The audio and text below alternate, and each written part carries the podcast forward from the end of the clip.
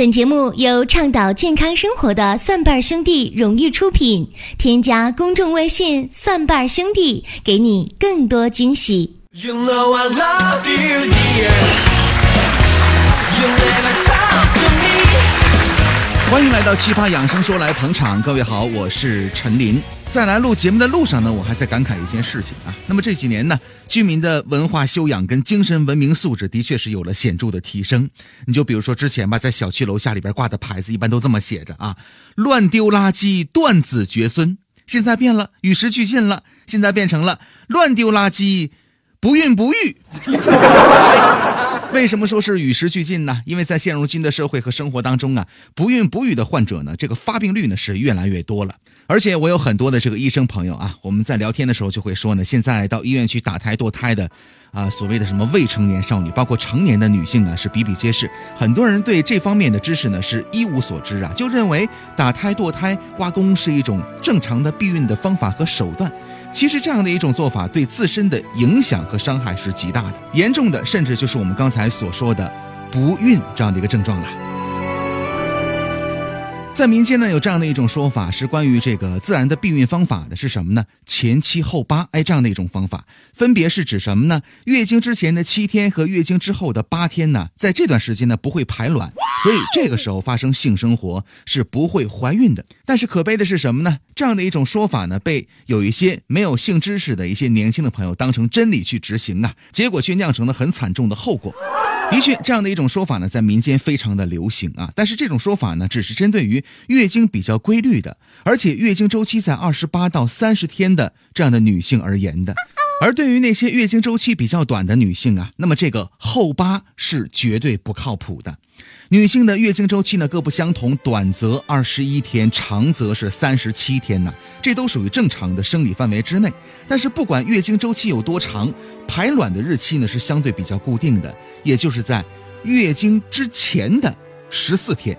那么接下来我就要告诉你，为什么所谓的前七后八是并不靠谱的一种说法。我说的慢一点，你呢有时间来反应一下啊。我们来总结一下啊。卵子排出卵巢之后呢，能存活一到两天的时间，受精能力最强呢是在排卵之后的二十四小时。精子在女性的生殖道当中啊，能存活三到五天的时间，取决于每个精子的能力。所以呢，这么两个时间一叠加的话，在排卵前后的四到五天的时间里呢，都是被认为是容易受孕的这么一个时期的。如果这个女孩的月经周期呢是二十七天。啊，刚才我们也说到了，那么她的排卵的日期呢是在这次月经之前的十四天，也就是月经之后的第十三天。那么如果你在月经后的第八天有性生活的话，因为前七后八嘛，对吧？这个时候进入体内的精子呢，最长能够存活五天的时间。你想，八加五正好等于十三呢。在第十三天的时候排卵了，精子跟卵子相遇了，于是乎在这个末班车上两情相悦，哎，就怀孕了。所以道理就是这么的简单，和这个所谓的后八相比呢，民间传统说法前七后八的这个前七前七天呢，是相对呢比较安全的，但是也仅仅是相对的。为什么这么说呢？因为我们知道女性的这个卵巢啊是一个动摇派啊，呃，你知道吗？排卵呢受情绪。个人生活的变动、性活动、健康状况以及外界环境等多种的因素是有关的，会因为它的干扰而发生变化，时而呢还会加班加点的额外排卵的这样的一种情况也是有发生的。那么安全期避孕的失败率呢高达百分之二十，所以理论上来讲，前期后八并不是绝对可靠的安全期呀。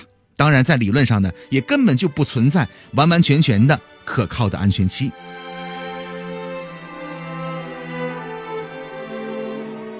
可是说到这儿，问题又来了。有一些对这方面比较了解的朋友，可能要问一个问题呀：在这个前七后八当中的说法，特别是在后八天里边，我们知道这个月经发生的时候，子宫内膜呢是剥落的。换句话说呢，新的子宫内膜呢还没有生成呢。你说这个受精卵是在哪儿着床的呢？它怎么可能去怀孕呢？在这儿呢，需要纠正各位的一个常识性的错误，因为可能很多人不知道啊，精子跟卵子的相遇呢，根本就不是在子宫里边结合的，而是在这个女性的输卵管里边。精子能够在输卵管里边耐心的等待长达五天的时间，那么精子跟卵子结合之后呢，还要在输卵管里边暂停的暂过四到五天的时间。在这个蜜月期过后呢，才会回到子宫里边。那么这个时候，子宫的内膜呢已经是长好了，已经形成温床了，于是乎它可以着床了。所以这么一解释，各位也应该明白了。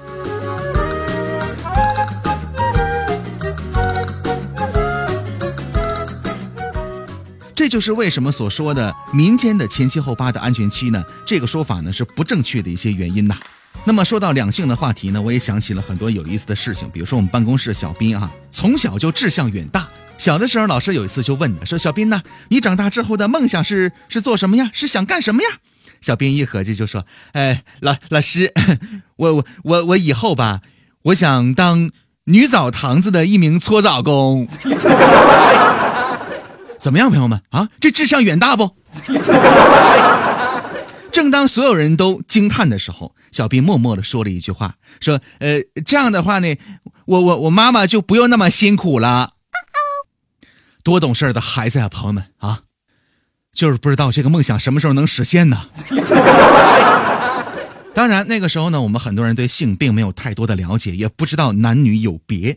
呃，说小斌上大学的时候呢，同班级的这个女生的妈妈有一天就兴冲冲的跑到男生宿舍，抓起小斌的手就问了一句：“小伙子，你有对象没呀？你谈恋爱没呀？”那小斌一合计，哎呦我去，现在家长都这么猛吗？都这么着急吗？阿姨，没没有，人家还小，要学习。这个时候，只见女生的妈妈松了一口气。小斌又问：“哎，阿姨，我们我们宿舍六个人，你为啥就问我呢？你怎么不问他们呢？”这个时候，那阿姨就说了：“哎呀，小伙子，只要不是你，我就放心了。”哎哎，朋友们，这这怎么信息量那么大呢？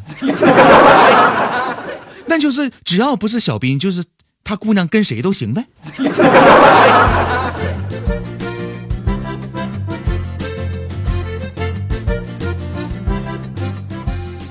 欢迎大家收听由蒜瓣兄弟荣誉出品的《奇葩养生说》，我是陈林，也欢迎各位呢来关注我们的公众微信账号“蒜瓣兄弟”啊。加入之后呢，如果你有健康养生方面的问题想咨询的话呢，可以填写病历卡，我们有在职医生啊，在三个工作日之内呢给你详细的文字回复。另外呢，也可以关注我们公众微信账号左下角的生活馆的选项，我们新进了一批阿胶含片，马上要秋天了嘛，又到了一个要进补的季节，特别是女生啊，我们这次的阿胶含片呢是买一送一，因为新店开张嘛。各位可以浏览一下，在这个网络盛行的时代，蒜瓣兄弟生活馆是一个充满诚意的地方，欢迎各位来持续关注。接下来，我们来关注一条病例的信息。一位来自于北京海淀的三十三岁的女士啊，她说呢，最想改善精力方面的问题。本人睡眠呢还算充足，工作压力呢并不大，但是呢常常疲惫无力，怕冷，尤其是下肢怕冷严重。比如夏天的时候，晚上呢无需空调，并且呢需要穿棉袜子睡觉。另外啊，甲状腺功能呢有一点异常，有轻微的临床甲亢的症状。北京的医院呢建议说呢，观察不用用药。乳腺增生轻度的，右侧乳房还有微小的结节。另外呢，有头疼、皮肤瘙痒的一些症状啊。医院的诊断结果和治疗的情况是什么呢？医院说呢，诊断为湿热气虚，可以服用血府逐瘀。红花逍遥片、益维血胶囊等这样的一些成药，但是效果呢并不是很明显。目前呢没有服用药物，用过艾灸，并且呢上传了他的舌像的图片啊。那么接下来有请在职医生保国叔。情绪不好啊，乳腺增生，这说明情绪已经不好到一定程度了，呃，所以才会引起肝郁这么重。因为呃乳房部位是肝经循行的部位。那么，包括男性的那个疝气，它还是肝经循行部，所以情绪是特别特别重要的啊。嗯，像他这个情况，重点在疏肝理脾，所以记一下这个方药：用香附十五克，甘松五克，当归十五克，白芍二十克，呃，枳壳十克，黄芪二十克，呃，炒白术十克，桂枝。啊，十克桑枝十克，这个桂枝和桑枝可以后下啊。呃，葛根十五克，牛膝十克，陈皮十克，焦山仙十克，炙甘草十克。呃，可能这个主方呢相对的复杂一点，但是没办法啊，因为他的情况比较多，先用五副。啊，水煎服，每天服这么一副药，分两次服用就可以了。关于这个详细的回复呢，各位可以关注我们的公众微信账号“蒜瓣兄弟”，在每天推送的信息的最下面那一栏当中啊，就是病例的解析啊，写的非常的清楚。同时呢，各位的隐私我们是完全保密的，你的名字都是隐去的，所以请各位放心。呃，也欢迎大家关注我们。公众微信账号左下角的生活馆的选项，最近呢新进了一批阿胶含片，这个呢是针对女性呢可以补血，另外呢还有果蔬纤维素啊，这个呢是可以针对女性和男性的这个便秘的问题排毒养颜的。新店开张，买一送一，欢迎各位来关注，并且包邮啊！在这个网络盛行的时代，蒜瓣兄弟生活馆是一个充满诚意的地方，欢迎大家关注，欢迎各位来关注我们的节目，下期节目再会。